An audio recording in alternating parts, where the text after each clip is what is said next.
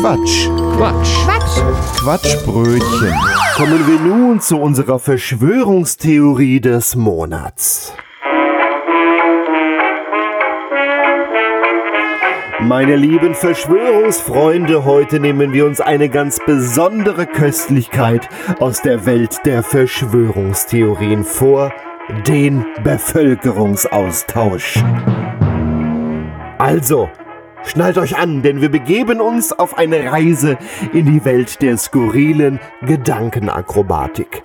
Vorhang auf für die Theorie. Einige behaupten tatsächlich, dass Regierungen heimlich an einem gigantischen Puzzle arbeiten, bei dem sie die gesamte Bevölkerung heimlich gegen eine andere austauschen. Klingt wie eine seltsame Mischung aus Versteckspielen und einem Weltrekordversuch im Leuteumtausch. Oder? Laut diesen Verschwörungstheoretikern würden Regierungen ganze Massen von Menschen in unser Land schmuggeln, um die ursprüngliche Bevölkerung quasi auszutauschen.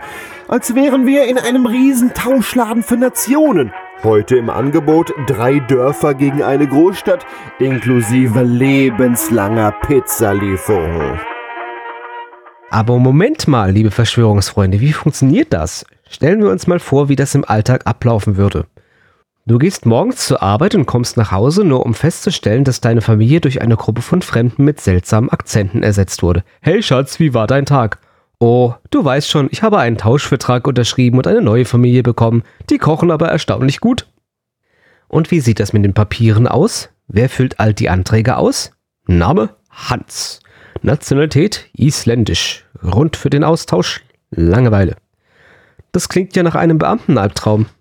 Und was ist mit den alten Bewohnern? Werden die einfach in Flugzeuge um die Welt geschickt und dann ausgesetzt? Herzlich willkommen auf deiner neuen Insel. Vergiss nicht, Sonnencreme zu benutzen. Während wir uns köstlich über diese Theorie amüsieren, sollten wir nicht vergessen, dass die Realität oft viel langweiliger ist als jede Verschwörung.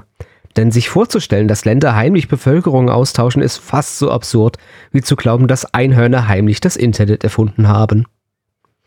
Lachen wir also über diese bizarren Gedankenspiele und erinnern uns daran, dass die wahre Magie im echten Leben steckt. Ohne uns heimlich auszutauschen, sondern indem wir die Vielfalt und Einzigartigkeit jedes Einzelnen feiern. Das war ein Beitrag vom Quatsch. Quatsch. Quatsch. Quatschbrötchen. Was ihr gerade gehört habt, war nur ein Ausschnitt vom Quatschbrötchen. Wir produzieren jeden Monat eine ganze Stunde unseres Comedy- und Satire-Podcasts. Ganze Folgen gibt's im Internet unter quatschbrötchen.de und in fast allen Podcast-Portalen.